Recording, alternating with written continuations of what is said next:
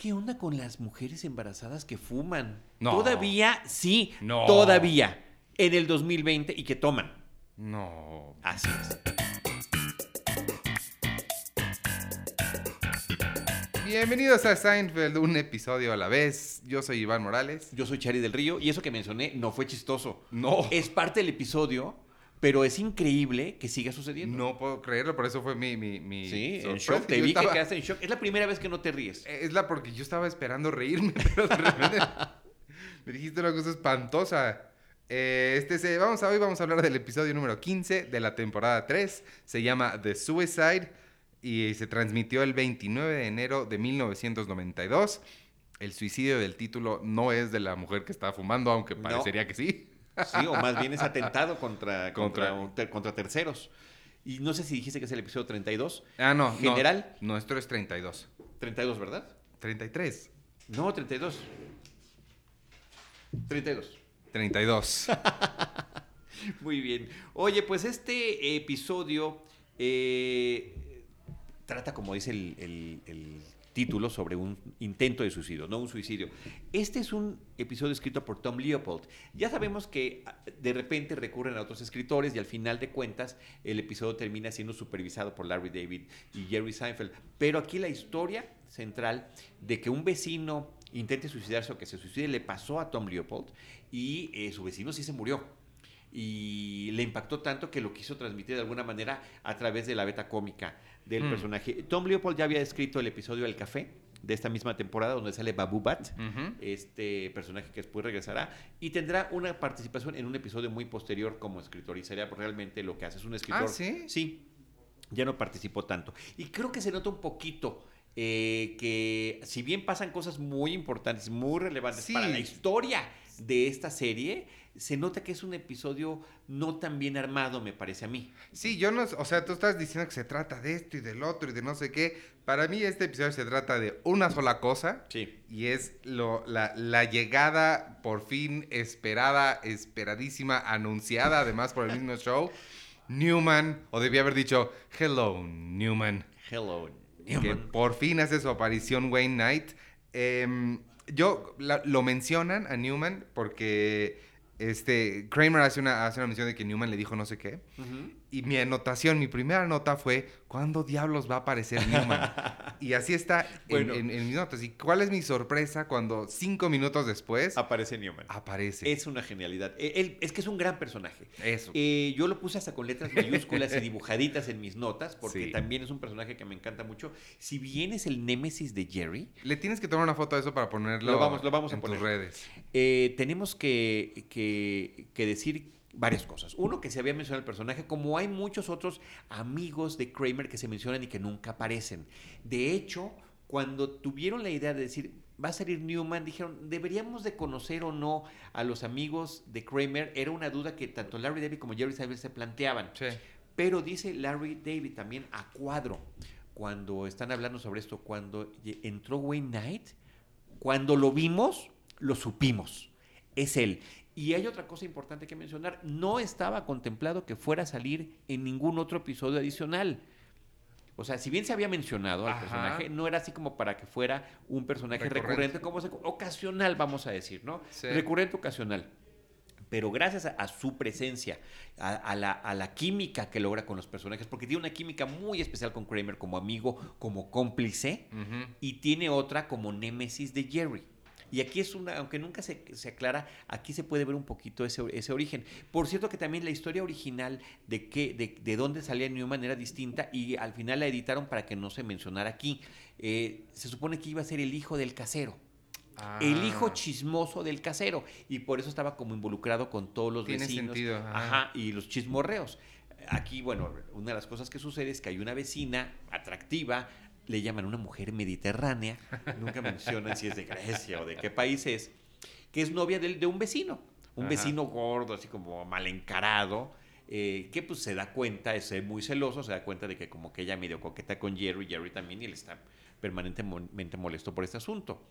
Y eh, el tipo, pues, decide después de un arranque de celos por Jerry y por otras cosas, tomarse muchas pastillas. Ella a la mitad de la noche va, Gina se llama ella, va a buscarlo, que originalmente su nombre iba a ser otro, iba a ser Laila. Y termina poniéndole Gina, que es el nombre verdadero de la actriz. Ok. Eh, termina yendo por Jerry a, media, a la mitad de la noche, 3 de la mañana, para que lo lleven al hospital y el tipo sobrevive pero queda en coma. Que ahí, cuando ella va por él, e- ese creo... Digo, obviamente, el, el momento favorito del año es la llegada de Newman. Sí. Pero, o, o debería decir, uno de mis momentos favoritos de, de- de este episodio es ese, cuando ella va por él y Jerry está debatiéndose si va por su bata o no. Ah, sí. Ese momento me parece genial porque es, es, Vida es o lo que es muerte. Y él dice, me, me pongo la bata, es que ya es muy tarde, no sé si ir así. Sí. Eso es lo que es Seinfeld. Esta, la- la- este approach tan, tan desenfadado que tienen hacia las cosas más serias. Y, bueno, el total y absoluto, un asunto de vida o muerte o un suicidio. Sí. No, y ya hemos visto que han hablado de diferentes temas hacia los que normalmente nadie se atreve, y menos en comedias de situación, y me parece padre que lo, que lo hagan. Y luego los extremos a los que llegan. Sí. Porque resulta que esta mujer sí está coqueteando con Jerry, y cuando el tipo está en coma y están ellos en la habitación del hospital, y él dice, bésame. No, bueno, es que aquí, aquí no puedo. ¿Le tienes miedo? Porque además ella es de los que, ah, entonces le tienes miedo. A, a este- A un tipo en coma. Y luego, cuando se lo platica Jerry a Kramer, es genial, Jerry, porque Jer- eh, Kramer tiene un protocolo. Si está en coma, Sí. más de 24 horas, todo puede pasar. Es que estas reglas que tienen, que además me, me- me llena de fascinación cómo le hacen caso a Kramer, porque Claro. Jerry genuinamente se queda preocupado y le dice a George en algún momento, si yo quedo en coma, en algún- lleva todo a- y, y lo guardas. ¿Por qué? Por la, la- ¿cómo, cómo dice free for all o algo así? Sí, dice. después de 24 horas todo el mundo puede agarrarlo, ¿no? Ajá, sí. me- y, y la otra cosa que, que quería destacar de este episodio, este, me llamó mucho la atención que tiene este en particular, muchos temas que hoy, además de, de la mujer fumando, que hoy ya no ves gente fumando. Déjate de, Sí. de- a menos de que sea una pieza de periodo como Mad Men, no ves gente fumando por ninguna, y mucho menos verías a una embarazada fumando, aunque fuera el punto de la... No, de- de la socialmente lo hace. Me ha tocado verlo en restaurantes, me ha to- tocado verlo en reuniones. Ay, no puedo creerlo. Y no puedo hacer lo que hace Elaine. No, claro. Eh, aquí en el episodio, eh, George cree que él tiene algún tipo de percepción extrasensorial, ¿no? De que puede predecir cosas. Entonces van a ver a una vidente. George, además, está desempleado, pero encontró unos precios, un, un- un- deal muy bueno, un descuento muy bueno para viajar a las Islas Caimán. Y dice, hasta Jerry le pregunta, ¿cómo alguien desempleado se va de vacaciones? ¿Estás cansado de levantarte a las 11 de la mañana?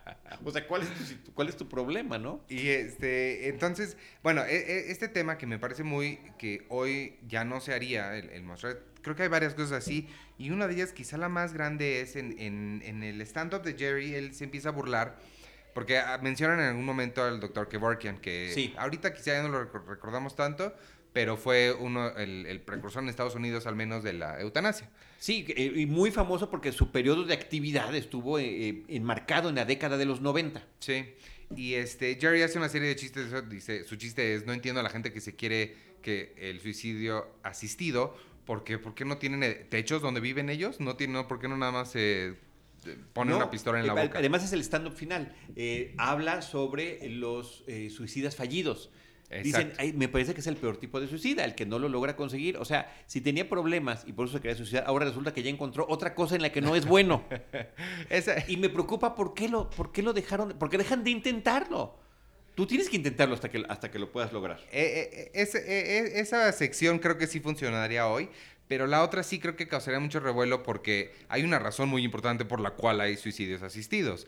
Y creo que ese tipo de matices son los que ya las comedias modernas quizá a veces Evitan. tienen que evitar poco. porque pues... Y, y también la ligereza porque se ha avanzado mucho también en los estudios de la depresión Sí. y de las causas de la depresión y de lo incontrolable que pueden ser estas depresiones. Entonces sí, hay líneas de asistencia y si alguien tiene un problema, eso lo decimos en serio, si hay a dónde llamar y, si hay que- y siempre recurran a alguien más. O sea, eso sí, porque eh, tristemente es una realidad, ¿no?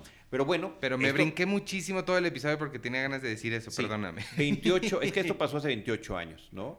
Este, este episodio, vayas del, del 92, de inicio del... Exactamente hace 28 años, curiosamente. Sí, porque yo estaba, justo lo que estaba pensando, estaba haciendo cuentas cuando fue Jurassic Park, pero todavía faltaba, Faltaba año y medio. Claro, para entonces, que Wayne Knight apareciera en Jurassic Park. entonces ¿no? Wayne Knight cuando hizo Jurassic Park era más bien conocido por Newman. Y se ve que Spielberg no ve televisión porque, no, lo hubiera, no lo hubiera casteado. pues sí. que bueno, bueno, y también aparece en, en Fatal, en Fatal Attraction. No, en JFK. En, En JFK y sí. en Fatal Attraction. Sí. ¿En Fatal Attraction? No, no me- yo En no la otra, en la otra. En la otra de Michael Douglas, que también es como Fatal Attraction. ¿Cuál otra? Ah, ahorita te la digo. Ahorita me acuerdo. Bueno, este. eh, Gina Gallego se llama la actriz. Ok. Gina Gallego, si bien nació en Estados Unidos, eh, tiene eh, ap- apariencia y apellido y ascendencia extranjera. Y es una actriz que en ese momento estaba mucho más identificada con telenovelas. ¿A poco? Incluyendo una famosísima que duró décadas, literalmente, The Bold and the Beautiful. ¿Todavía no? ¿Ya acabó? no sé si ya acabó, pero era una cosa que era como eterna, ¿no? Sí. En la televisión gringa. Eh, y me parece que por eso son sus arrebatos son telenovelescos. Claro. Toda la forma en la que se actúa, en la que coquetea, en la que reta, en la que enfrenta, es de telenovela. Y me parece que un personaje de telenovela puesto en Seinfeld resulta hilarante. Pero es curioso porque cuando fue el The Boss Boy, que hicimos el mismo comentario sobre el chavo que interpreta al... al ¿cómo, cómo dijiste que se Bajos garrotero? instintos, en Bajos Instintos, Wayne Knight aparece. En esta escena en la que Sharon Stone está siendo interrogada en la estación de policía, que no trae choninos, Ajá. que trae La- una la falda muy que- cortita y cruza la pierna. Bueno, el que está sudando es Wayne Knight. No lo recuerdo ahí. Bueno. Este, pero te decía que cuando hablamos de- del garrotero este de The Boss Boy, también Sí. nos quejamos un poquito de la actuación del chavo. Pero aquí sí funciona. No, pero es que ahí está la diferencia. Esta viene, insisto, con este entrenamiento histriónico Ajá. de telenovela. Y el otro, pues se ve que estaba como se haciendo sus pininos. Sí, sí, sí, sí, sí. y sí. lo lleva aquí. No, como cuando sale el papá de Elaine, que también era un actor más clásico. Sí. Y que enmarcado en, en esta. En este mundo casi surrealista de los personajes de Seinfeld, quedan increíbles. Y también funciona. Y ajá. funcionó fabulosamente bien, aunque él se enojaba, también lo comentamos en aquella ocasión. Este rápido, la señora que fumaba en este episodio era la- una vidente a la que van a ver para que le leyera las cartas a George, le advierte que no debería su viaje, pero como Elaine le empieza a reclamar que esté fumando estando embarazada, ella termina corriendo a los del departamento. Obviamente no deja de fumar, los corre el departamento y George está desesperado por saber cuál era la razón por la cual no debería de, de ir a su viaje de vacaciones. Queda tan impactado que no va y termina regalándole los boletos A Kramer. a Kramer. Y Kramer va y pasa, le pasa a un Kramer. Todo le sale bien. Ajá. Resulta que en las Islas Caimán, en el mismo hotel, estaban eh, haciendo la, la sesión fotográfica de Sport Illustrated de, eh, de trajes de baño, Ajá. que eran muy famosas. Yo no sé si lo siguen haciendo, no tengo idea. Siento Pe- que no, pero. Pero era una cosa famosísima, ¿no? De, Sí. De- entonces, bueno, es- eh, le tocó ver toda esa parte, que había una playa o una alberca nudista, que es- ahí se iban las modelos, que inclusive hizo amistad con una de ellas, jugó Bagamon con El McPherson. ah, y pisé una, una medusa, un jellyfish. No, a lo mejor por eso te advirtieron que no fueras. Lo que, lo, lo que me hizo pensar eso, digo, además de que está muy, muy eh, chistosa su, su, su anécdota, es. Yo conozco a El McPherson, o sea, me sé el nombre, me sé el nombre de, de Cindy Crawford. Hay como varias, eh, Na- Naomi Campbell. Que se hicieron muy famosas mediáticamente. Todavía, y siento que ya no hay modelos modernas. Creo que fue un fenómeno O- noventero. O estamos ya fuera de la O estoy muy fuera, pero pues nunca he estado en el mundo de la moda. ¿eh? Sí, sí, sí, sí. No sé. Bueno, y sobre Newman y Wayne Knight, la primera aparición de Wayne Knight es cuando, eh, después de que queda en coma el hombre, Jerry ya empieza a salir, inclusive se queda implícito que, el- que Gina ya hasta se queda a dormir Sí. en el departamento de Jerry. Que Jerry también, o sea, no está tan, no es tan bien parecido como para también ligarse a todo lo que se le pone enfrente. Sí, no, y, y- y vaya Ajá, sí. sí. premios que le da la serie. Y por cierto, que Jerry Seinfeld, el actor, siempre le dio muchísima pena darse besos con los protagonistas. Era la cosa que más pena le daba de Ah. todo hacer. Tan le incomodó que en este no la besó nunca. No, sí. En- en- bueno, un, piquito por ahí, pero cuando, Sí, era el- cuando iba a ser el beso de arrebato, Sí. que no se atreve, Que viste, ah, no, creo que no es ahí, creo que es en una anterior, pero se ven unas fotos en el, en el refrigerador muy claras, pero no tan claras como para identificar quiénes son esas personas. Me llamó la atención, no sé si en tus, las apuntes que ves, no, no es de eso, no, no me, mencionó me gustaría nada. saber quiénes eran esas fotos. Este, eh, lo, que, lo que quería comentar es que cuando va saliendo del departamento, Jerry con Gina están saliendo del departamento Newman y, y Kramer, Y del ten- departamento de enfrente. Y es donde se ven y donde se cruza la mirada. Y la mirada de, de, de Newman es, te voy a acusar. O sea, te voy a acusar a Hello. Y tenemos el Y es el primer... Hello Newman, que Hello también nos van a empezar a contar Ah, en, la- en- en los, en, los, En los en- en subtítulos. los DVDs. Wow. Entonces está, está genial. Y después también Jerry va a- a- al hospital y Newman a visitar a este hombre en coma y ahí empiezan a ver un diálogo de una negociación. Ujú. Dice, cuando despierte tiene muchas cosas de que ponerse al tanto. Yo me encargaré, dice Newman, de ponerlo al tanto de todo. Algo que, que no hemos mencionado a Elaine en este episodio. Sí. Ella está, digo, su, su historia sí es como la tercera en importancia, pero eh, tiene, es, eh, hace mi momento favorito de- de- del episodio, a pesar de, bueno, tengo muchos momentos de este episodio. Pero bueno, ella está ayunando, ¿no? En ayunas, se Sí, dice. está haciendo un ayuno para unos estudios, pero de tres días me parece algo exageradísimo, ¿no? Eh, Es una cosa que no creo que sea real, pero empieza a alucinar y cuando están ahí en el hospital ella los En la acompaña. sala de espera. Ajá, y este ella dice, una de las cosas que dice en su alucinación de Braille es ¿Cómo saben a qué sabe la comida de perro? ¿Quién la prueba? y eso me gustó mucho. Y mi duda es, de nuevo, no sé si, si, si vendrá en alguna de las eh, entrevistas o algo en algún lado, si había otras líneas que probaron para que ella dijera en su de En su alucine, no, pero seguramente sí, porque recuerda que hay muchas co- Sí, cosas pues- que terminan improvisando por ahí. Eso me y que gustaría y que, y que funciona muy bien. Em, hay unos pastelitos que mencionan toda la serie, que son unos pastelitos Drake. Eso, ¿no? también esa es la otra cosa que te iba a decir. Pues no los conocemos nosotros. No, pero, pero ya, o sea, de- viene Pez. Ya habían hablado también de. En el, en el episodio pasado hablaron de Pez. En otro episodio habían hablado, no me acuerdo de, de- de qué otra, pero esta eh, amorío que tiene Seinfeld con marcas específicas del mundo real. Sin que necesariamente tengan ningún trato Sí, comercial. nada. O sea, simplemente lo hacían porque así. Al final empezaron a ver los resultados, ¿no? De todo lo que hacían. Sí. Pero sí, es muy, es muy interesante y cómo le dieron espaldarazo sin saberlo a, a marcas tan fuertes, ¿no? Como, como en el caso de Pez. Seguramente con esos pastelizos Drake ha de haber pasado algo Pues similar. creo. Eh, una de las partes que me gustó es cuando Newman se le antoja el pastelito que está comiendo Jerry Ah, sí. y le dice, deme un mordisco y Jerry dice, yo no doy mordiscos. yo soy así, Iván. O sea, yo no puedo desde que tomo una de mi torta o ni siquiera que metan la mano a mi bolsita de papas. O Yo sea, estoy no, no. O sea, ¿quieres un- te- soy capaz de comprarte una, pero no me quites la que yo tengo. Yo también, pero es que es horrible porque la gente se lo toma muy a mal. Sí, lo, lo toman muy mal. O sea, incluso decirle, te compro una. Yo también soy, soy igualito, pero se lo toman como un insulto. Yo, híjole. Es, es- difícil, te entiendo, vivo así. Sí hay gente que tiene sus excepciones, Ajá. pero son, son muy poquitas. Sí, bueno, yo lo puedo hacer con mi esposo y con mi hijo, ¿no? Ajá, exacto, o sea, sí. Pero ni con mis hermanos. Yo no tengo hermanos, pero... que hablando de hermanos, ¿ves? Te dije que tenía Sí, muchos apuntes sí. de este. George menciona a un hermano, Sí, que es una mención que se hace que nunca se ve, igual que Jerry en un episodio pasado había mencionado a una hermana. pero no se había como- hecho ni... No, Ok, no es la primera vez y me parece que la única según leí, por eso sí lo leí. ok. En los datitos son eh, de esos cabitos sueltos que dejan y que finalmente no terminan de cumplirse. También hablan de la calvicie de los papás de George, Ah, sí. eh, lo cual no Sí. es una... Como todavía no estaban casteados los papás, ni siquiera se sabía si iban a salir en la serie, pues no corresponde con la realidad. Sí, porque no. el que termina siendo el papá es Jerry Stiller, el papá de Ben Stiller, que bueno, a pesar de que es un hombre mayor, ya era un hombre mayor cuando hizo la serie, este, pues, su cabello es abundante, Sí. al igual que el de la mamá. Sí, sí, sí, Porque sí, pa- oye, es que mi, mi, mi calvicie no viene del, del papá, viene de la mamá, pues tu mamá también es calva, ¿no? y eso es cierto, ¿eh? ah, eso no lo sabía. Se pasa por la mamá y, ¿Sí? Y hasta donde sé, esta parte quizá me estoy equivocando más, los gemelos también. Ah, wow. pues eh, eh, me parece que, eh, insisto, al igual que tú, la gran relevancia de este episodio termina siendo la cuestión de la presencia de Newman y cómo eh, había desde el principio este odio instintivo de Jerry hacia Newman, eh, porque termina siendo el primer personaje de toda la serie que voluntariamente quiere sabotearlo. Sí. Y que termina saboteándolo, porque en este pleito que hay, que me parece que es el momento más divertido de la serie, del, del episodio, eh, cuando empiezan a, todos encima del otro Ajá. a reclamarse los pastelitos y que, Ajá. y que termina acusándolo, se despierta Martin del coma y lo acusa.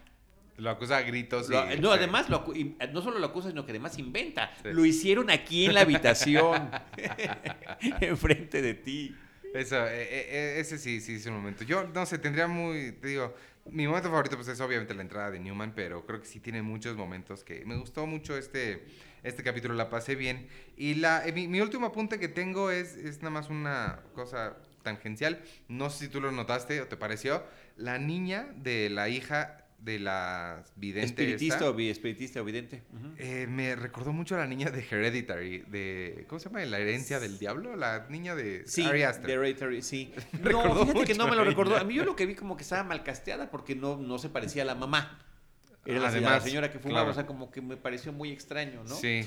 A, a mí de, de esa, de esa parte me gustan los extremos que a los que llega George una vez más, porque también se encuentran a la vidente en el hospital dando a luz, está a punto de dar a luz, y a George quiere que le confiese por qué no podía ir al viaje, que ella no termina, estaba a punto de decírselo y es cuando empiezan las contracciones, o es cuando llega el doctor, y todavía la va persiguiendo en la camilla, casi hasta el quirófano para poder, para poder ver esto. Y bueno, y, eh, y- y George se da cuenta de que está ella en el hospital porque ve a la niña, y eso podría ser como escena de, de película de Sí, de terror, hecho, por sí, cierto. ¿no? Es así de que, ah, esta línea la sigues y te lleva a un lugar que no, que no deberías de ir.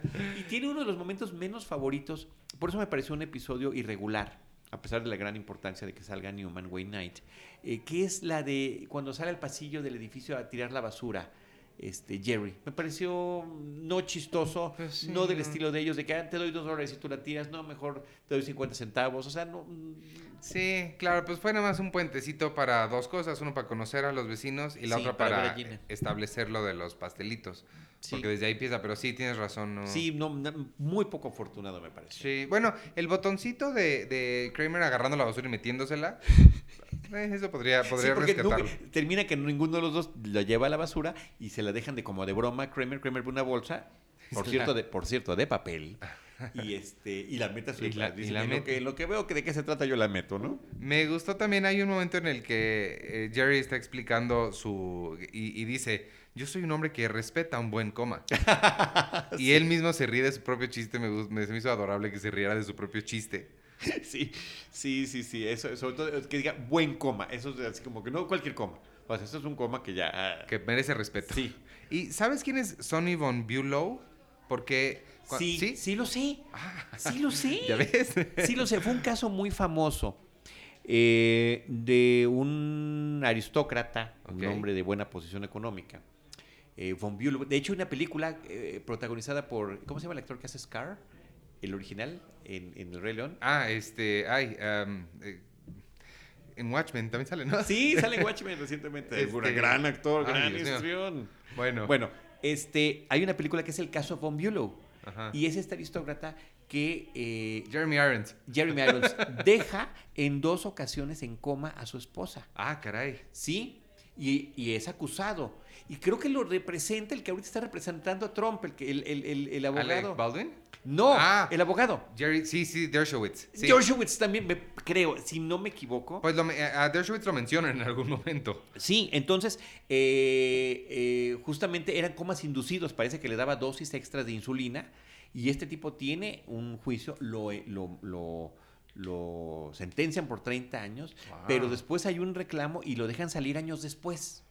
Wow. El caso Von Bulow se llamaba con Jerry Maris. Por eso conozco la referencia, porque sí la mencionan, que es una cosa que obviamente no estaban considerando en ese momento la trascendencia que podría tener el show y muchísimas de las cosas que, mm, que, que, que dicen son como del momento. Sí. Películas del momento, actrices del momento, posible algunas que no hubieran podido trascender. Y yo de esta, pues te juro que me acuerdo por la, por la interpretación de, de, de Jeremy Irons. O sea, realmente eso es lo que me hace recordar eh, esta situación. Pues sí.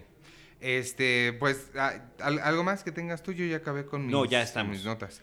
Ya Pues estamos. entonces vámonos. Me gustó mucho este episodio. Ya dijimos momentos favoritos. Este, este fue el episodio 15 de la temporada 3 de Suicide. Y pues nada, vámonos. Yo soy Iván Morales y me pueden seguir en arroba Iván Morales. Yo soy Charlie del Río y les agradezco y me siguen en arroba Charlie del Río. Y adiós. Eh, Ese juego de palabras ese también eh, es- No, bueno, un super albur además. Le dice, pero the upper hand. Le dice, y la vas a necesitar. es la- Sí. las últimas palabras este, letales.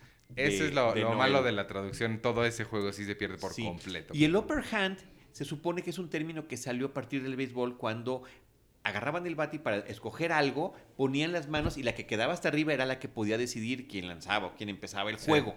Entonces, Wow. esa era de Upper Hand. Esa sí no la... La otra sí la pude deducir, esta no. Estos datitos vienen, insisto, en los subtítulos de los comentarios adicionales en el DVD. Wow. Lo cual sí- siguen haciendo que esos DVDs sean una joya. Sí, son una joya. Porque algunos datos los encuentras en Wikipedia, algunos datos los encuentras en listas de episodios de Seinfeld, hasta en Internet Movie Database hay datos curiosos de cada episodio, pero no llegan al, al nivel eh, concienzudo. Bueno, cuentan cuántos novios lleva cada uno, novios y novias. Las entradas de Kramer. Las entradas de. Kramer las tienen eh, cuantificadas también, Sí. este, y, y las reapariciones de ciertos personajes, ¿no? Este, pues, a- a- algo más de este episodio. Ya dijimos momentos favoritos. Sí, este. A, a mí, a mí me, me gusta también el stand-up final de Jerry. ¿no? Él habla sobre un dulce muy en particular que es el Jawbreaker. Ah, sí. Pero bueno, aquí cualquier caramelo du- duro que nosotros nos hayamos enfrentado, que- ¿a quién se le ocurre inventar un dulce así eh, tan difícil de masticar para los niños, no? Hay una película que se llama Jawbreaker con Rose McGowan y con Marilyn Manson, que es, está padre. Sí, se llama Jawbreaker y es justo se trata de una chica que se muere comiéndose un dulce de esos. E imagínate nada más. Bueno, una cosa más interesante, en las entrevistas que también vienen en los DVDs, eh, además de Jonathan Wolf, que es el que platicó todo esto, ahí lo cuenta a cámara, sus anécdotas de que él fue el pianista y cómo reaccionó Larry David y demás. Pero también entrevistan a Jason Alexander eh, y dice que se elevaron las ventas del dulce pez, del dosificador No pez, sorprende. a partir de eso. Y es la primera vez que ellos vieron una reacción inmediata de la recepción de la influencia del episodio. Estamos en la temporada 3. Todavía no llegamos a sus grandes momentos que salen la 4 y la 5. Y que la compañía les mandó cajas con la cara de Jerry. Este. Sí, y, de, y creo que de Larry David también. Increíble. Bueno, si alguien, si alguno de ustedes, por escuchas, trabaja en, en PES, mándennos, por favor. Por el amor de Dios. El, el otro dato curioso es que hay mucho público en ese momento, de la- de- lo comenta Jerry Seinfeld en los, ah, en los audios del episodio, que eh, llevaba las presentaciones de su stand-up eh, dispensadores de, eh, estos de pez. Órale. ¿no? Y posiblemente a la fecha lo siguen haciendo, eso, eso habría que verlo, ¿no? Que los Polar Bears existen desde 1903 y que este, en, el, en el corte de los anuncios de este episodio, eso no está porque no se recuperó, pero había un corte de 5 segundos con la imagen de Jerry y el tema de Seinfeld, pero en piano clásico. Ah, qué bonito. Sí, se ha de haber oído padrísimo, ¿no? Está padre. Eh, y que un año después, a partir de esta reacción, eh, tuvieron como una de las primeras eh, apariciones en un producto que fue, porque Jerry siempre estaba comiendo cereal, este, en una caja de granola estaban los personajes de ¿A Seinfeld. poco? Sí. Wow. Qué buenos datos. Pues vámonos entonces. Este, este fue el episodio número 14 de la temporada 3, The Pest Dispenser. Eh, aquí en Seinfeld, un episodio de la vez. Y yo soy Iván Morales y me pueden seguir en arroba Iván Morales. Yo soy Charlie del Río y les agradeceré que nos sigan a mí también en arroba Charlie del Río y ya, adiós.